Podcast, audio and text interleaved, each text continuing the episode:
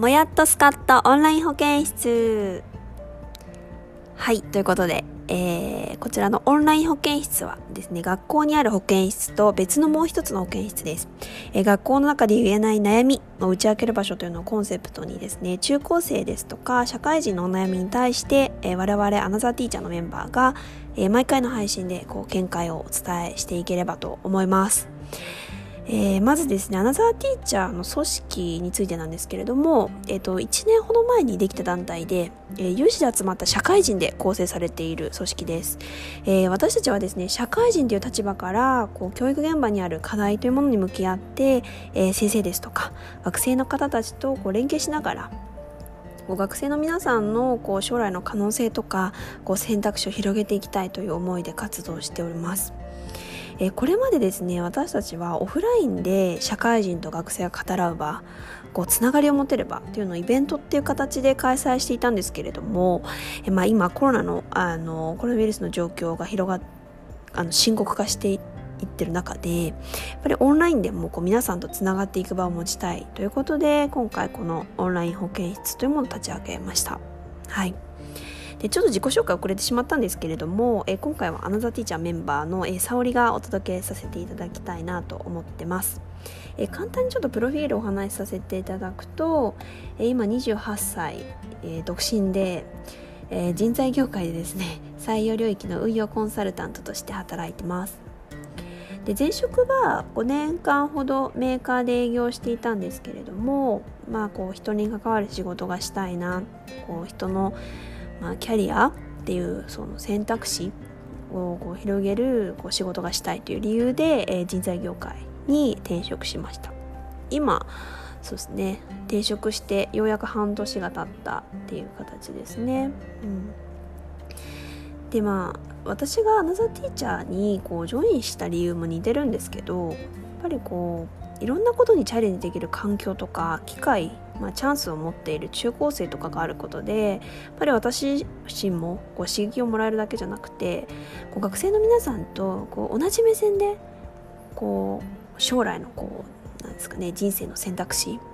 っていうものについてこう一緒に考えていきたいなというふうに、まあ、思っておりまして、えー、私はアナザーティーチャーという組織に今、えー、属して活動をしております。はい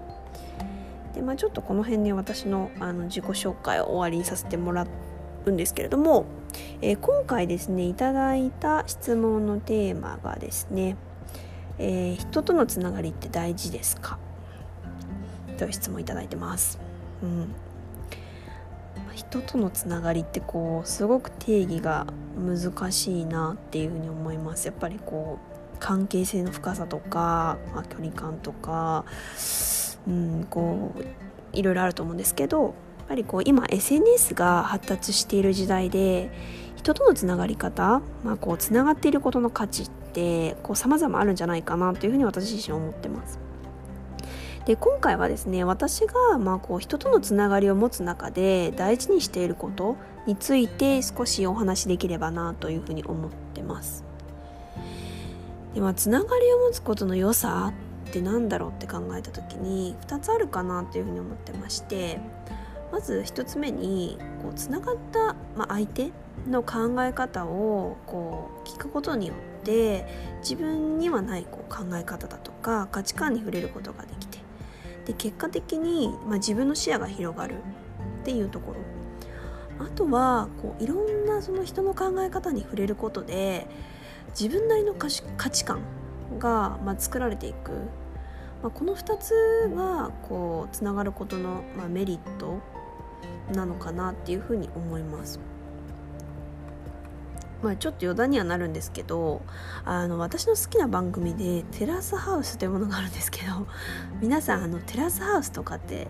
見たことありますかね？私ちょっと一時期あのかなり中毒になったんですけど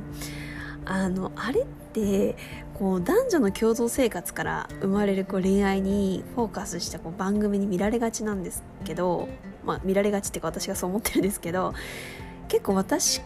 から見るとこう人の考え方がこう変わっていくのを記録しているこうなんですかドキュメンタリーにこう見えちゃうんですよねなんか。なんかこう最初は結構独りよがりで自己中心的なメンバーがこう共同生活をしていく中でこう悩んだりとか、まあ、価値観の異なるメンバーとこうぶつかったりしながらこう自分自身をこう少しずつこう変えていく努力をする。で最終的にこう卒業する時にはこう一段違った人間になって出ていくみたいな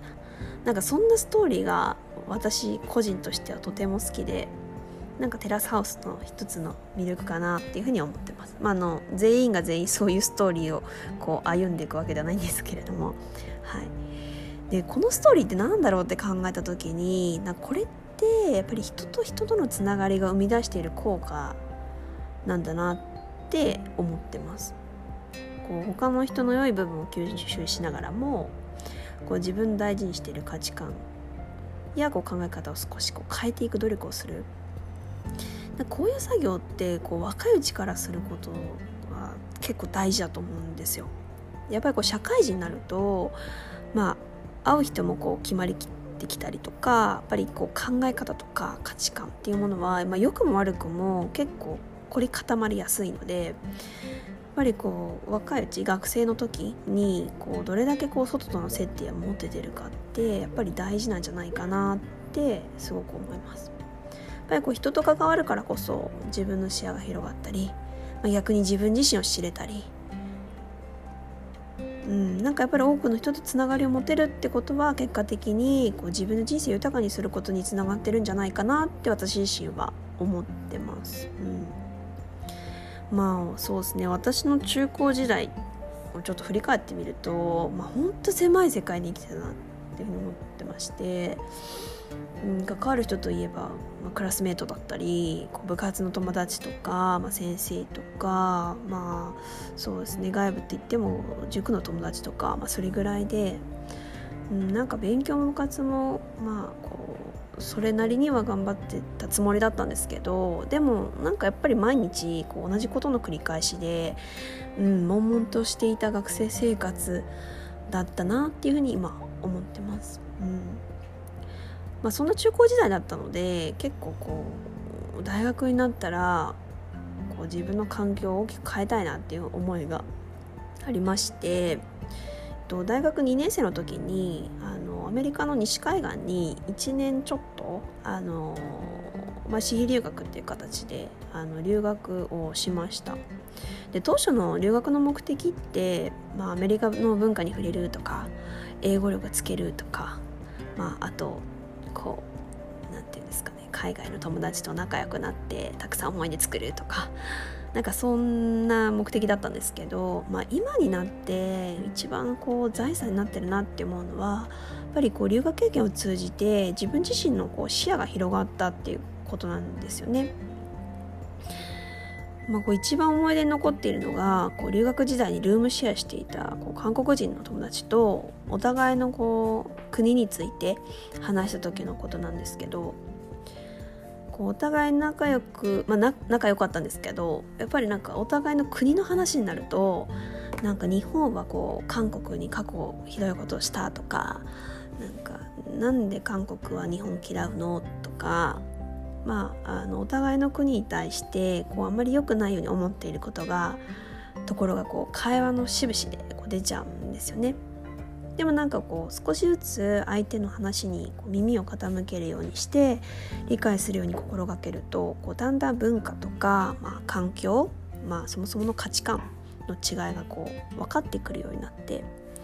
なんかそこのベースの理解が深まってからはあのよりこう仲良くなって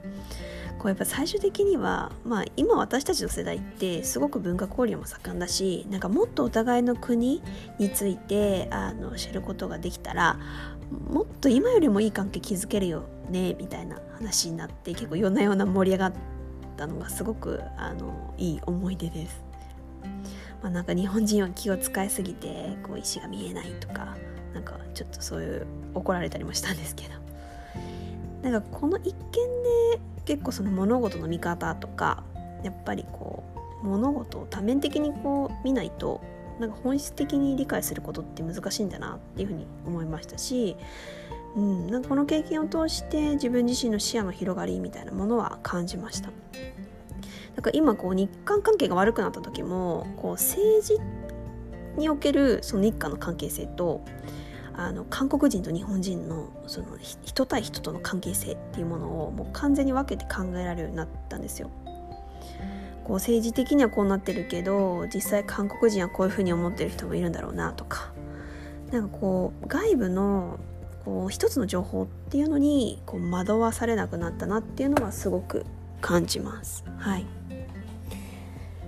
まあ、この韓国人のルームメイトに限らずですね結構留学中に出会った他のアメリカ人の友達とか台湾人の友達っていうのは、まあ、やっぱりこう生きてきた環境そのものが違いますしまあなんか今でもちょこちょこあの、まあ、数年に1回はあったりするんですけどいまだに新しいこうなんか考え方というか、まあ、刺激をくれるあの大事な仲間だなっていうふうにあの思ってますし、うん、なんかやっぱり彼らの存在そのものが結構大きな自分自身の財産になってるなっていうのはすごく感じます。はいまあ、ということでですねちょっと私のまあ原体験とか、まあ、あの意見みたいなところをお伝えさせてもらったんですけど、まあ、あのまとめると、まあ、人とのつながりとかの新しいその考え方に触れることで、まあ、自分自身の視野が広がってこう価値観がブラッシュアップされていく。で結果的にはやっぱり自分の人生より豊かになるんじゃないかなというふうに思ってます、まあ、私自身も、まあ、もうもうですね 28歳なんですけど、まあ、まだこう30歳に向けて変化していきたいっていうふうに思ってますし、まあ、価値観もこうブラッシュアップしてる、まあ、悩みながらもこうブラッシュアップしてる最中かなって思ってます。はい。まあ、あの私たちアナザーティーチャーとしてもですねこう皆さんの視野を広げるお手伝いができればなというふうに、まあ、思ってまして、まあ、こう普段会えないようなこう面白い大人とか自分の興味のある分野で活躍している大人とかこうそういう、うん、大人と、まあ、同世代でもいいんですけど、まあ、接点を持てれ持てればもっとこう自分の将来に対して可能性とかこう選択肢みたいなところが広がっていくんじゃないかなというふうに思ってます。うんまあ、そんなこう大人とのつながりとかはい新しい考え方に触れることで今よりももっともっと楽しい学生生活が、ま送れれば、まあ、最高じゃないかなということで、まあ、今後もあのアナザーティーチャーとしてですね皆さんにこうオンラインのイベントに限らず、まあ、コロナ影響が落ち着いてからこうオフラインのイベントっていうものもあの発信していければと思いますのではいぜひよろしくお願いします。あとあのホームページですとかあのツイッター等もですね Facebook もやっておりますのでぜひあのアナザーティーチャーで検索いただければなと思います。このラジオに関しても週12ぐらいのペースであのはいメンバーでこう更新していきますのでぜひあのお気に入り登録していただければと思います。ということではい今回はアナザーティーチャーの沙織がお送りしました。ありがとうございます。